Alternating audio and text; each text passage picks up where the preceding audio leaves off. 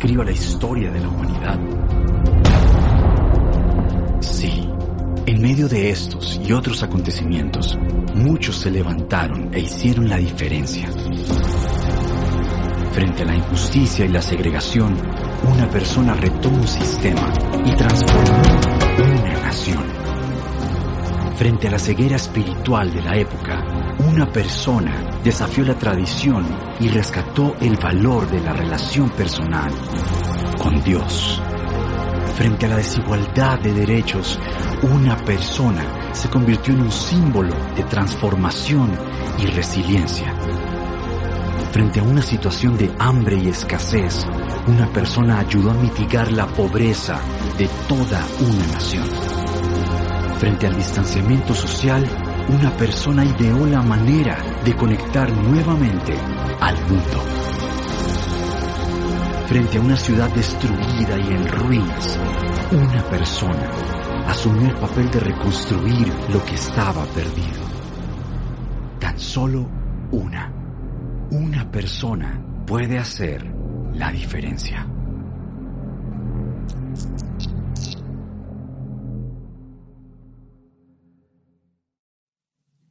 Una persona puede hacer la diferencia.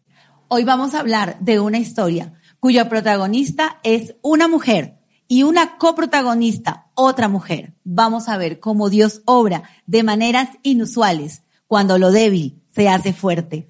Es una historia fascinante. Dos mujeres que aparecen en un momento de la historia llamada la época de los jueces. Esa época se caracterizó porque el pueblo de Dios se relajaba en los momentos de sosiego y estaban tranquilos y esto los llevaba a pecar. Y luego sufrían las consecuencias de su pecado y luego clamaban, decían, Diosito, ayúdanos. Y Dios enviaba una persona que los liberara del sufrimiento, de la opresión. Pero vean esos ciclos donde están bien, pecan, piden ayuda, Dios los libera, están bien, otra vez ¿No le parece familiar ese ciclo donde da vueltas y vueltas, ciclos de fracaso? Una época donde la expresión cada uno hacía lo que bien le parecía era algo que pan de cada día. Muchos jueces aparecieron en esa época, personas usadas por Dios para liberar al pueblo, como Sansón, Gedeón, hemos hablado de él, y también aquí aparece esta mujer. Esta mujer es una juez de Israel. Su nombre es Débora. Vamos a mirar qué es lo que dice jueces capítulo 4. En aquel tiempo gobernaba a Israel una profetisa llamada Débora, que era esposa de Lapidot. Ella tenía su tribunal bajo la palmera de Débora, entre Ramá y Betel, en la región montañosa de Efraín, y los israelitas acudían a ella para resolver sus disputas. Débora mandó llamar a Barat, hijo de Abinoán, que vivía en sedes de Neftalí. Hasta aquí vemos tres características de Débora. Débora era una juez. Los israelitas acudían a ella para solucionar sus conflictos. Débora era una profetisa, una mujer que hablaba de parte de Dios. Y Débora era una mujer casada, parte de una estructura patriarcal. Era una mujer con autoridad reconocida en aquella época. Ahora recordemos, por favor, una época donde eh, muy machista y que una mujer, por eso estamos hablando de las maneras inusuales de orar del Señor, Dios usando personas que normalmente otros no usarían. Imagínense, un momento de opresión, un momento donde ellos están por 20 años subyugados y Dios no levanta a un guerrero poderoso, sino levanta a una mujer. Y esa mujer manda llamar a Barak y le dice lo siguiente, el Señor, el Dios de Israel, ordena, ve y reúne en el monte Tabor a diez mil hombres de la tribu de Neftalí y de la tribu de Zabulón.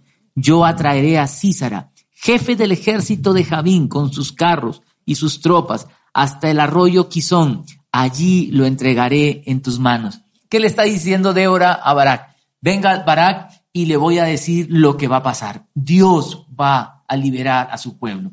Y le da la estrategia, le dice, vea, tú necesitas diez mil hombres. Le dice de qué tribus. Le dice qué va a pasar. Dios te dice, va a traer a, este, a esta gente a ti y tú los vas a vencer porque allí los voy a entregar. Vale decir, le da todas las instrucciones como para que Barak esté tranquilo. Pero ¿qué pasa?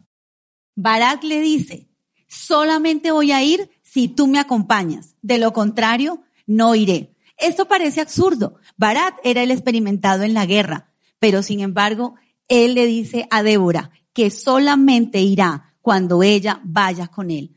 Esto quiere decir que Barak reconoce en Débora esa autoridad y el respaldo de Dios. Probablemente Débora estaba acompañando a Barak. Ella no iba a participar de la guerra. Y miren lo que Débora le responde. Está bien, iré contigo, dijo Débora, pero por la manera en que vas a encarar este asunto, la gloria no será tuya, ya que el Señor entregará a Císara, a Císara en manos de una mujer. ¿Qué le está diciendo? Probablemente Barak pensaba que Císara iba a estar entregado a manos de Débora, pero eso no era así. Había otra mujer en la historia que vamos a ver más adelante. Una mujer no representaba la fortaleza para enfrentar una guerra. Sin embargo, Dios le dice a Barak que la victoria va a estar en manos de una de ellas.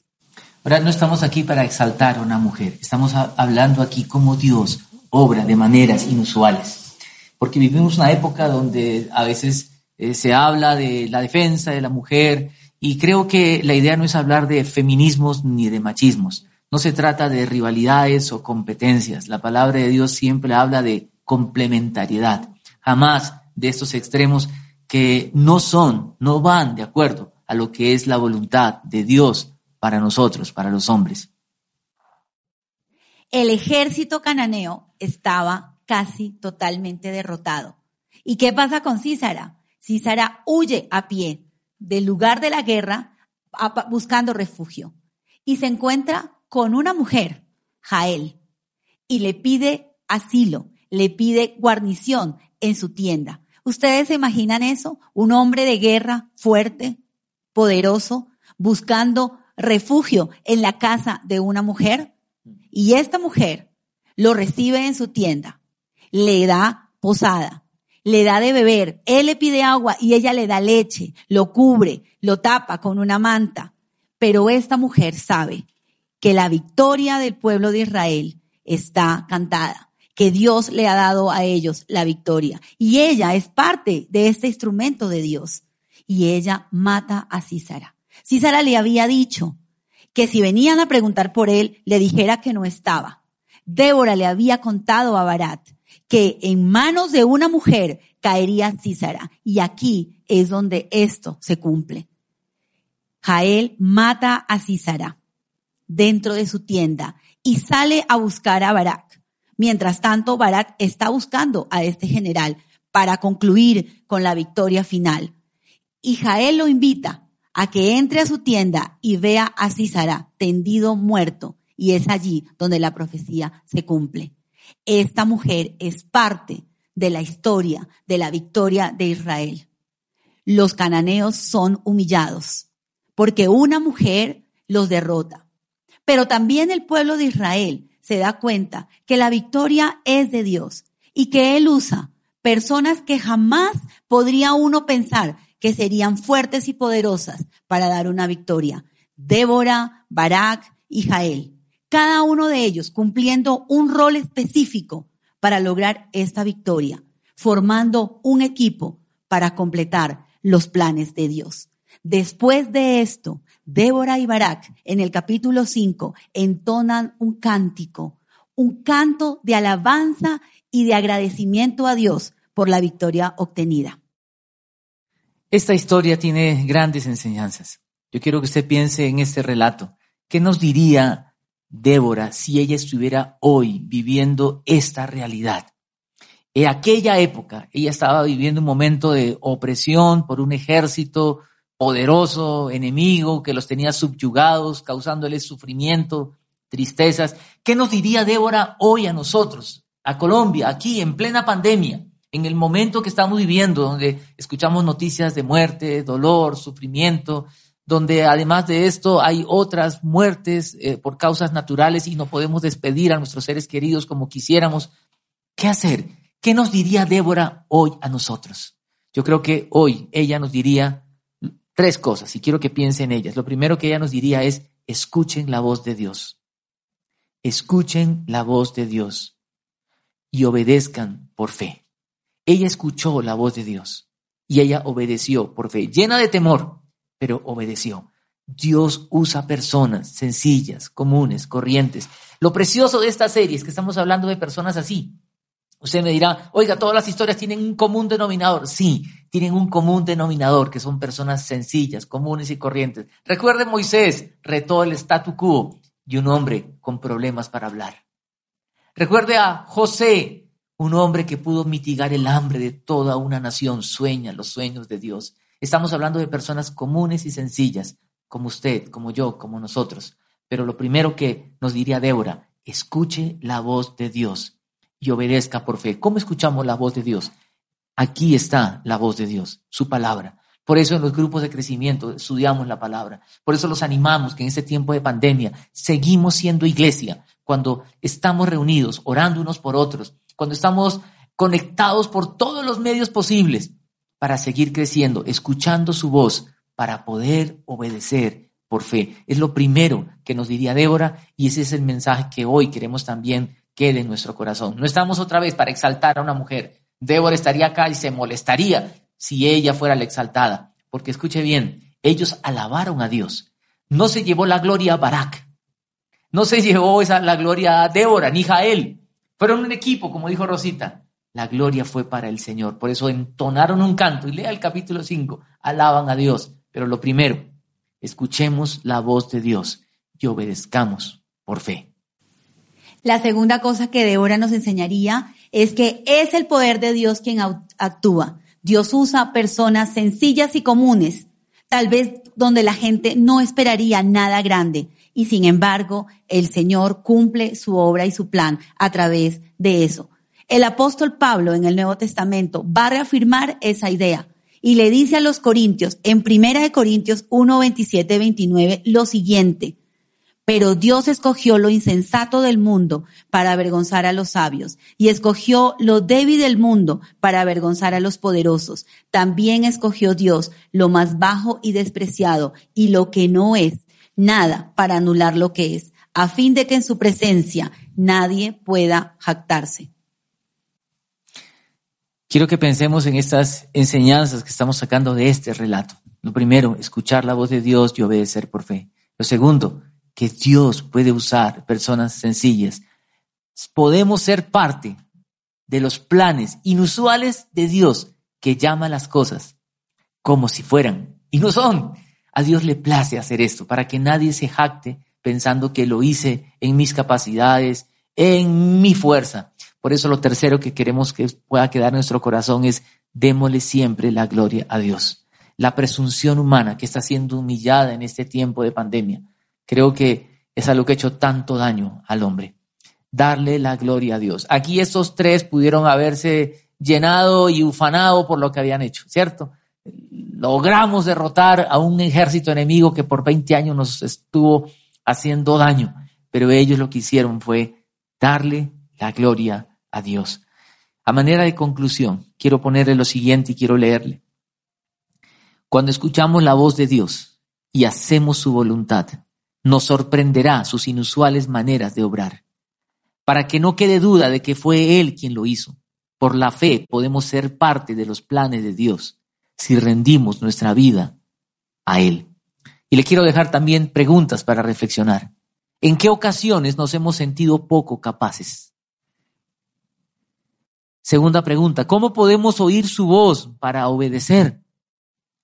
Y tercera pregunta, ¿cómo podemos hacer la diferencia en el lugar que Dios nos ha puesto y darle la gloria a Él? Por eso el mensaje de esta mañana lo titulamos sé parte de, los, de las inusuales maneras de obrar del Señor. A Dios le place usar personas sencillas, comunes, corrientes. Si usted hoy está pensando, yo no tengo las capacidades, ¿sabe? Los grupos de crecimiento se han multiplicado. Hay más grupos, pero nos hace falta personas que dirijan los grupos. Usted puede ser una de esas personas. Usted me dirá, yo, yo, sí. Seamos parte de los inusuales planes del Señor. Usted me dirá, yo no sé hablar, como Moisés. No, yo no soy capaz, como de pronto muchos otros de los que hemos hablado. Hoy es un momento donde podemos ser parte de esos planes inusuales del Señor. A Dios le place hacer cosas grandes a través de personas sencillas, comunes y corrientes. Por eso, la invitación esta mañana es, seamos parte de estos planes del Señor.